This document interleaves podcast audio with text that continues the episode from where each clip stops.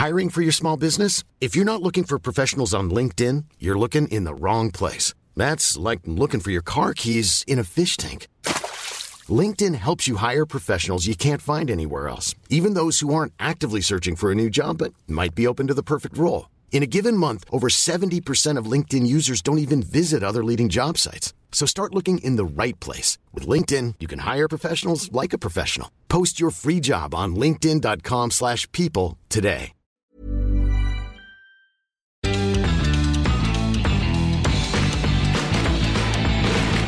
Ese sí es nuestro intro, Ese es nuestro Flores. intro. Fíjate que el, el intro, el intro del, del, del Patreon Ajá. se me afigura mucho a una canción de los Foo Fighters.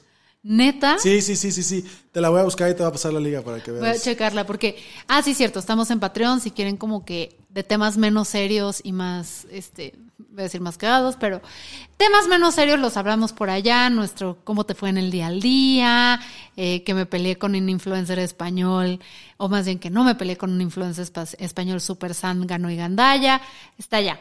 Pero acá es como donde comentamos eh, o enriquecemos lo que vieron en video o a veces aportamos cosas que no alcanzaron a entrar en la selección semanal porque aunque ustedes no lo crean, hay método. ¿No puedes Hay creerlo? método, sí. Ya tenemos especificado qué entra, qué no entra, qué se queda, qué va. Ay, Lalo, tantos albures y estamos intentando ser más profesionales. Pero qué lejos hemos llegado de hace... ¿Cuántos años empezamos esto? Empezamos en el 2016 o No, no 2017. tanto.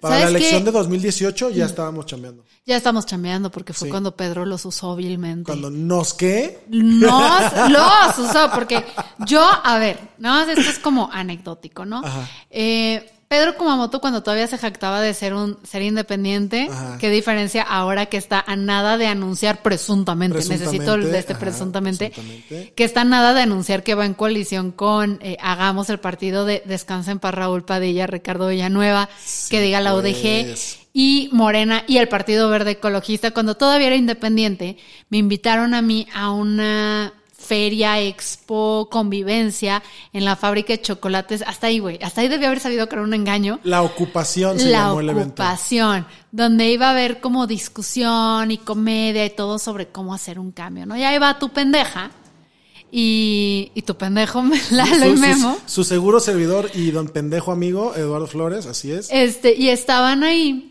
em, y pues yo fui y hicieron un roast a la clase política o a Pedro. A la clase política. A la clase política, Porque- que ahora Pedro ya es clase política. Exacto.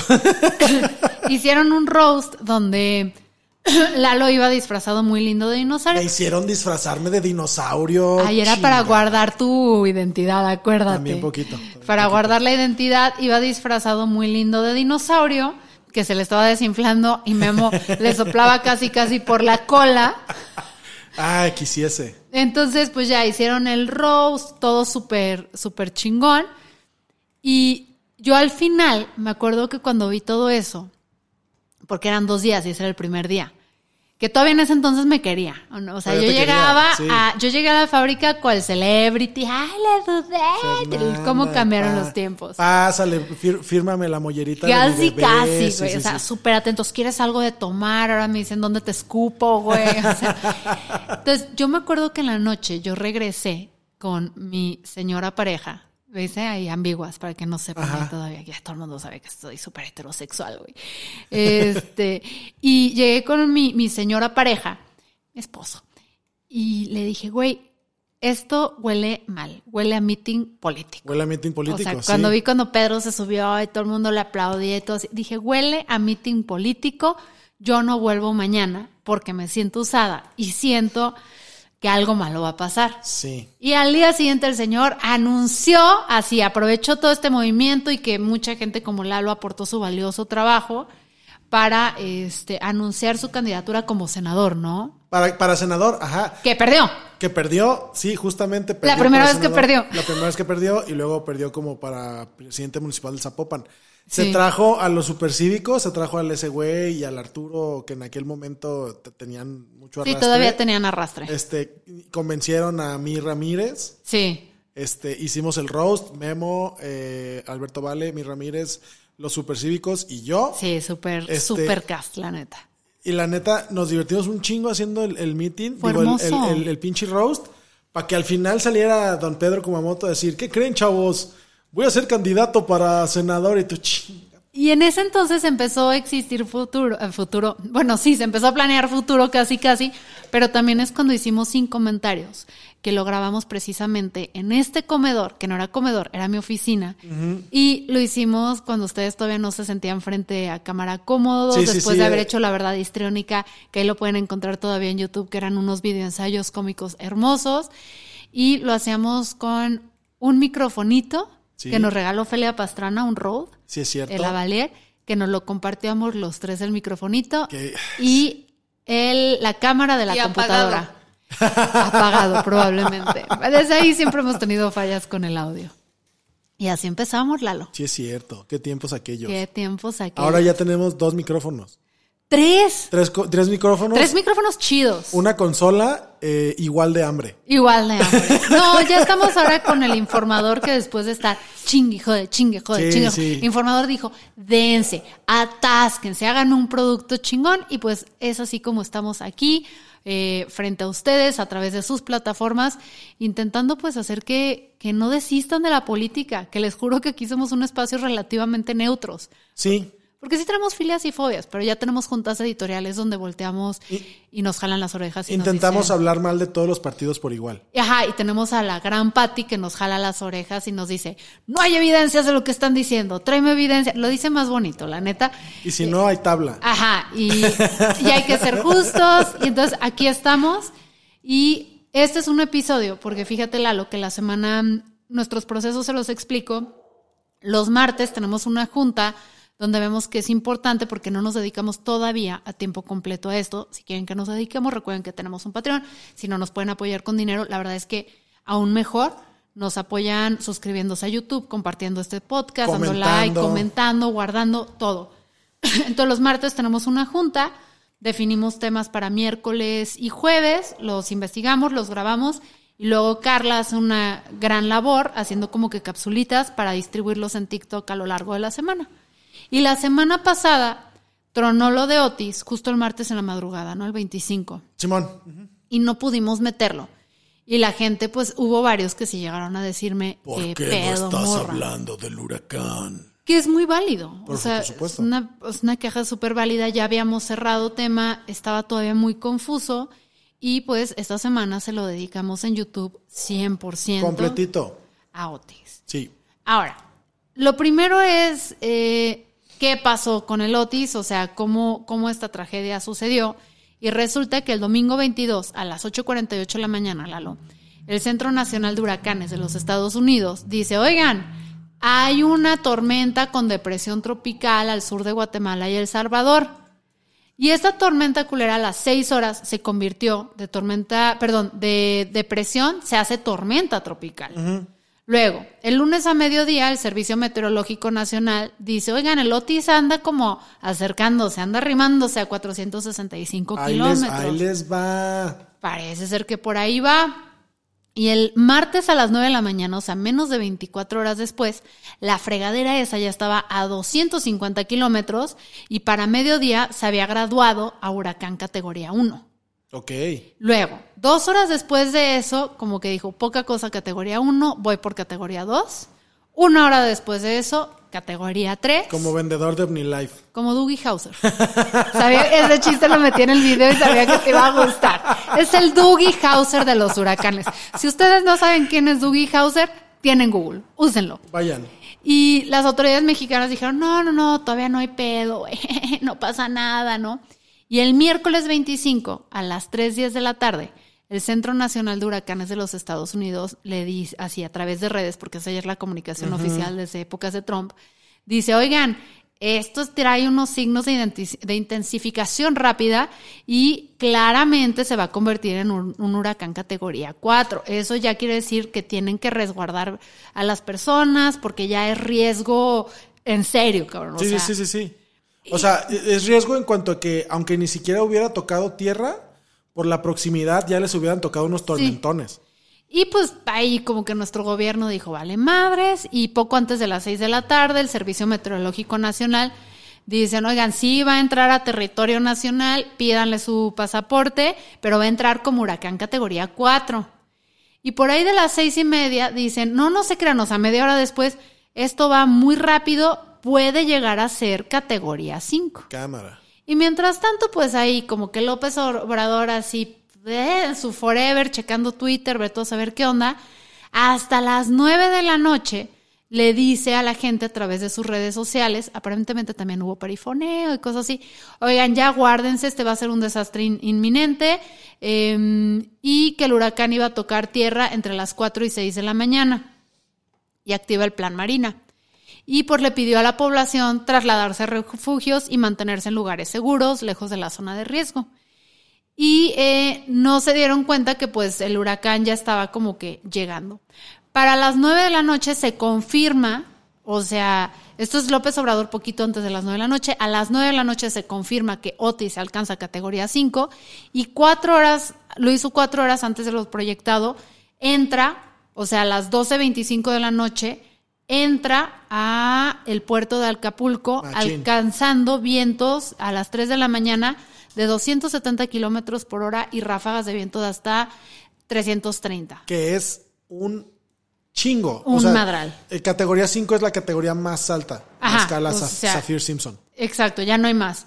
Y para las 6 de la mañana se degrada a categoría 2, a las 9.30 categoría 1 y a mediodía desapareció. Pero lo que no desapareció fue la catástrofe que dejó. No, no, no, no, se, se llevó absolutamente todo. Y todo esto parece ser porque tú, tú hiciste la parte de crisis climática, ¿va? No, eh, no le tocó a Andy. Ok, del niño. Entonces, todo esto para platicarles un poquito lo que también estamos viendo en el video. A ver, en el Pacífico no habíamos visto nunca un desastre de este tipo. No. Hasta donde yo tengo entendido es un, un, asunto sin precedentes. En, en el podcast de Carmen Aristegui que escuché ayer, entrevistaron expertos que decían es que además de que es algo sin precedente, en México no tenemos las herramientas suficientes en cantidad y distribución para poder detectar cuando está sucediendo algo de este tipo. O sea, si necesitamos este tipo de, no me acuerdo cómo se llamaba, no son antenas, pero este tipo de herramientas, si necesitamos 10 o 9, no me acuerdo cuál era el número exacto para poder como que identificar a grandes rasgos en esta costa o en este lado del mar, el Océano Pacífico, en realidad lo que tenemos son cuatro de las nueve que necesitamos. No nos alcanza. No nos alcanzan. Y de porque son como que unas, es que no sé, son radares, vete a saber qué son para qué sirven para medir eh, qué pedo, cómo vienen los huracanes y las tormentas. Entonces tienes unas que son muy grandes, luego tienes otras más chiquitas que sirven para cubrir esos huecos que debido a la geografía de México pues no entran. Entonces, tienen, tenemos menos de la mitad de las que realmente necesitamos.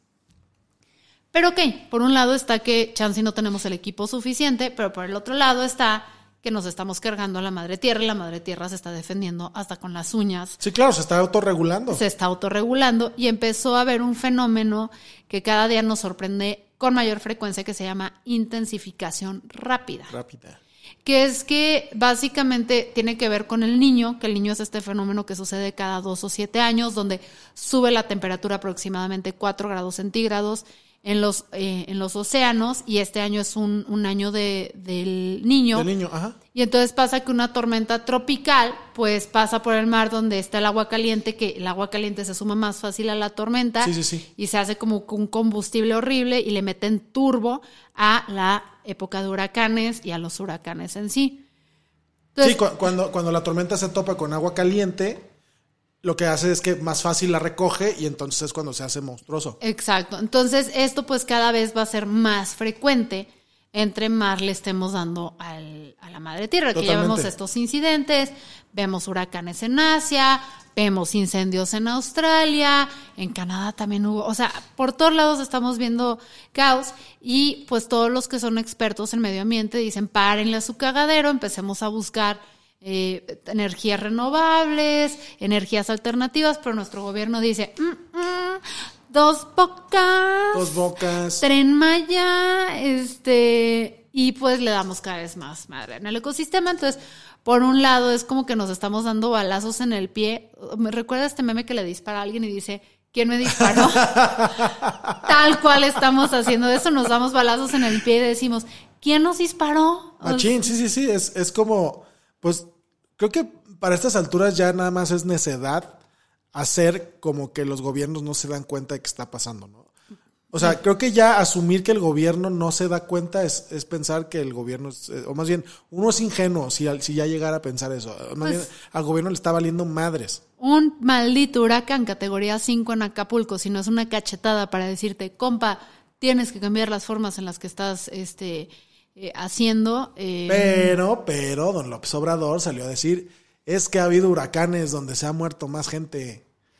Es que, es que la oposición hubiera querido que se muriera más gente para, para que nos vaya mal. Señor, no todo se trata de su chingado partido político y de su administración. O sea, el, la manera en que el, huracán pegó y que afortunadamente, y entre comillas muy grandes lo va a poner, que afortunadamente, como dice él, no hubiera habido más muertos que en otros huracanes, es circunstancial y nada tiene que ver con que de hecho el huracán Otis fue la cosa más horrible que le ha pasado a alguna costa en México. Y que entiendo que no es nada más culpa de López Obrador, o sea, el calentamiento, la crisis climática nos ha venido a dar desde los cinco años para acá, pero es un problema con el que él tiene que lidiar y tiene que dar soluciones.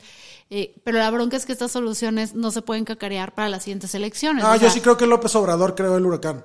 sí. Qué bueno que ya somos un medio responsable.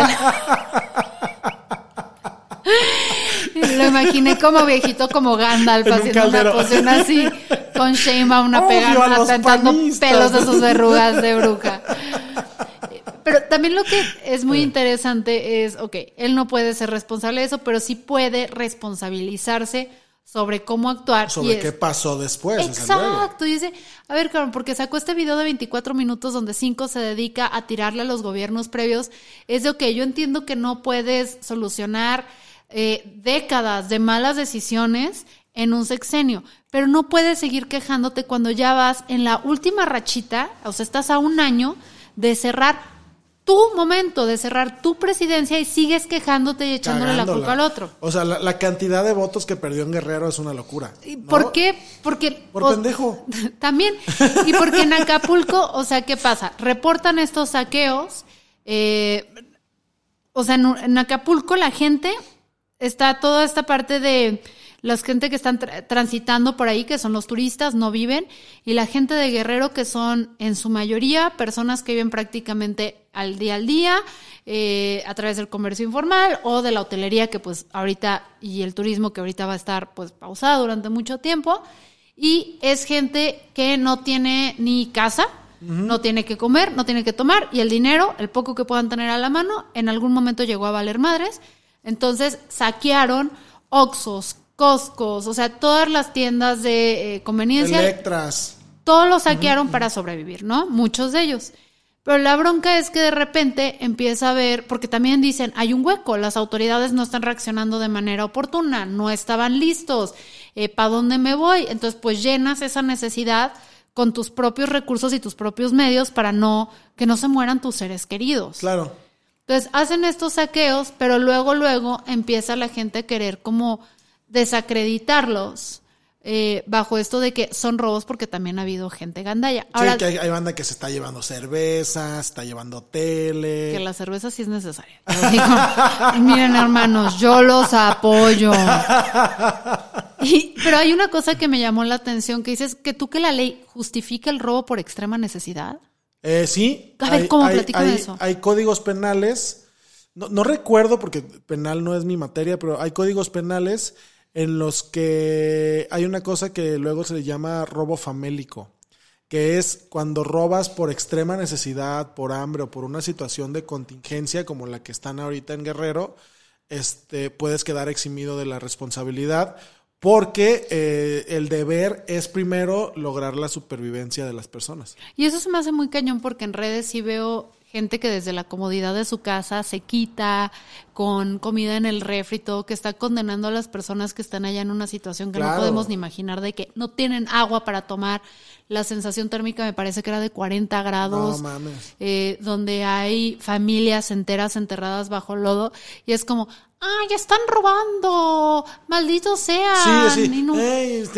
son, son lo que está mal en la sociedad. No, señora, es gente que está desesperada, está asustada y están intentando hacer lo que esté en sus manos para que en lo que llega la ayuda y el pueblo se levanta, pues ellos no tener, no, tener necesidad de, de, estarse, o más bien no necesidad, no morirse de hambre. Exacto, y que el gobierno cobra, este, cubra los gastos que se tienen que hacer, pero sí hay una diferencia porque también mucho de esto viene que siempre sale el pendejo gandaya que mientras todos están saliendo con pan y pañales para sobrevivir, sale con la televisión. Sí, claro. Y ese sí que... Ahí, es, donde, ahí es donde se cruza la línea, ¿no? Ajá, que que, es un debate delicado porque es de, güey, te estás llevando entre las patas que se crea que todo el mundo lo está haciendo por gandalla cuando no es. Sí, y creo, y creo que por ahí había un dato sobre, por ejemplo, cómo este, en, los huracanes hay tiendas que de plano mejor ya no vuelven a abrir. ¿De plano? Sí, sí, sí, porque pues, les, pega tanto en, la economía que luego ya no les es costeable volver a abrir la, la sucursal. Que sí debería subsidiar, sobre todo los pequeños comercios. O sea, no estoy hablando Oxxo y las farmacias y eso, que ojo, no es que valga madres, pero tienes que apoyar principalmente a los pequeños negocios que a los negocios más grandes. Sí, y el, pedo acá es que el, problema de, Acapulco y de las zonas aledañas, de la, de la costera, es que eh, prácticamente dependen 100% del turismo. Exacto. Entonces, y, y, en los saqueos tú dices, ok, a las tiendas donde yo creo que el gobierno francamente sí debería apoyar a los pequeños comercios, debería apoyar incluso a la gente, no estoy diciendo que apoye al comercio informal, pero sí la gente que vivía del comercio informal, porque tengo entendido que se está discutiendo de iniciativas donde se les van a perdonar los impuestos durante tres meses a ciertos negocios para que puedan restablecerse, pero recuerden que la gente que vive del comercio informal no es que elija hacerlo porque wow, qué padre, sino en muchos casos han sido situaciones que los llevan a ello, eh, que no tienen como no pagan impuestos, sí, pero tienen que tener también ciertos incentivos para recuperar la economía y luego si quieren la regularizamos. Pero primero hay que reactivar. claro, que se puedan volver a poner los tianguis, que vuelvan a empezar a operar los mercados municipales. Exacto. Que el señor de los lonches pueda volver a empezar a, vender sus lonches, sus tamales y ese tipo de cosas. Esas personas son las que hay que apoyar porque esas son el alma, el espíritu y la gente que vive realmente. A esas personas que sí les llegue el dinero en efectivo en la mano, por ejemplo. Que esa es otra cosa. Empezamos a ver también en redes sociales un hashtag que me pareció lo más lamentable, no donar. Cámara. ¿Lo viste? Sí. Entonces, ¿por qué la gente está llamando al no donar?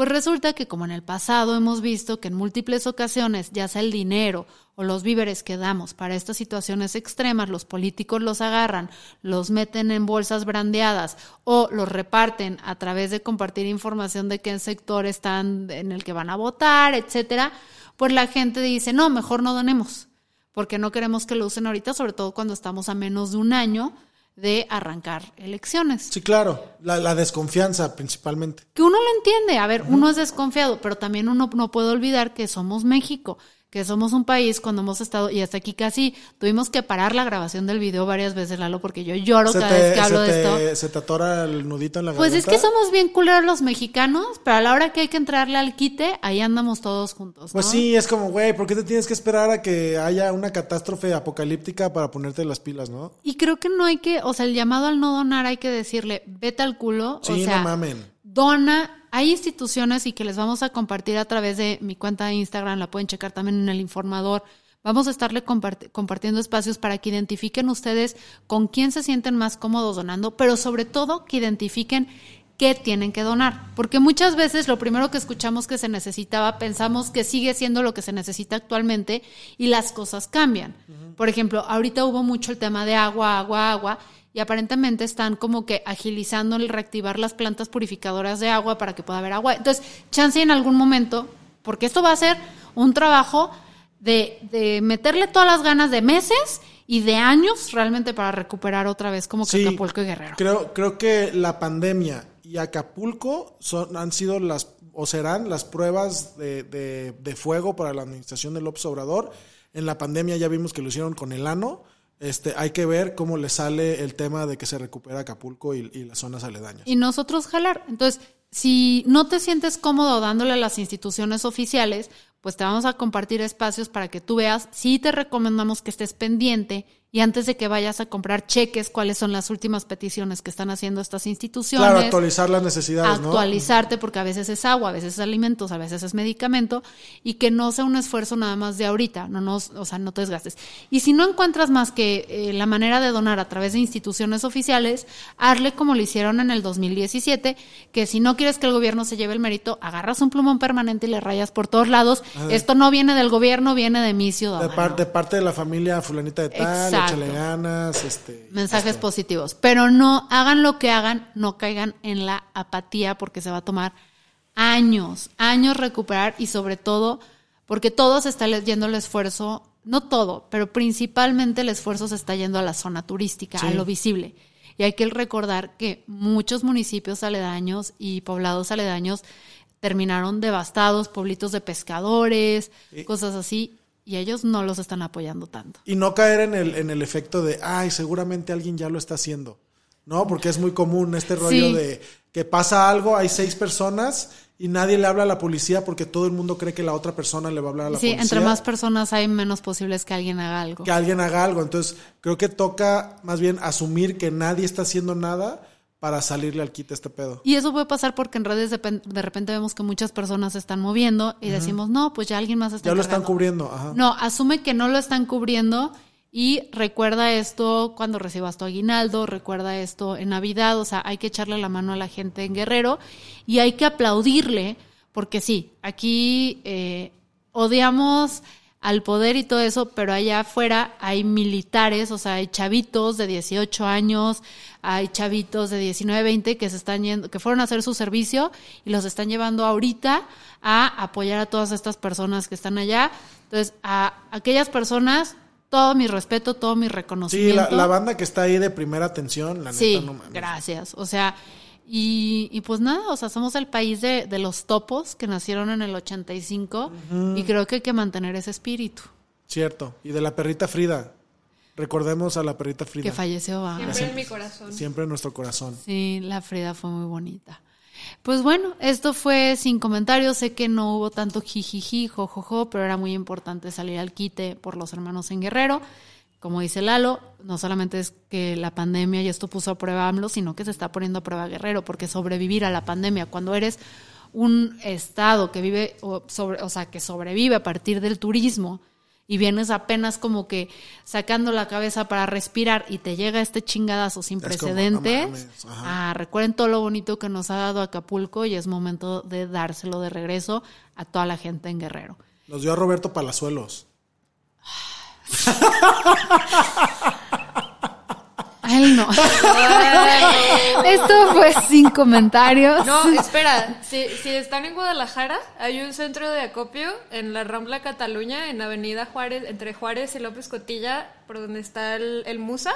Ajá. Que está de 8 de la mañana a 8 de la noche recibiendo un montón de cosas. Pueden consultar la lista y es un centro de la UDG. Gracias, a Muchas gracias. Ahí se llevan directamente las cosas.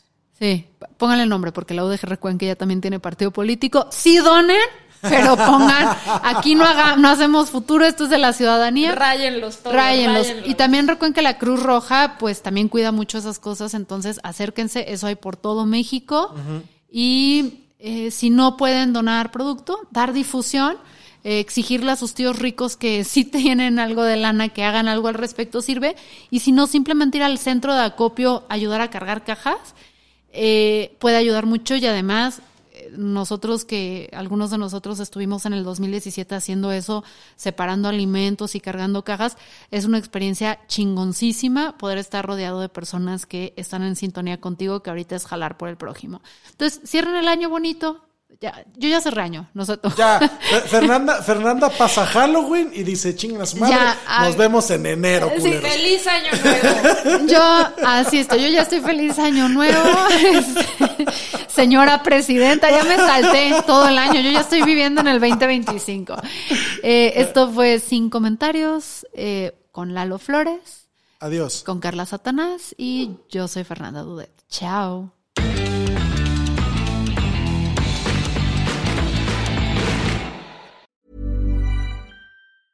Even when we're on a budget, we still deserve nice things. Quince is a place to scoop up stunning high-end goods for 50 to 80% less than similar brands. They have buttery soft cashmere sweaters starting at $50, luxurious Italian leather bags, and so much more. Plus, Quince only works with factories that use safe, ethical, and responsible manufacturing. Get the high-end goods you'll love without the high price tag with Quince. Go to quince.com/style for free shipping and 365-day returns.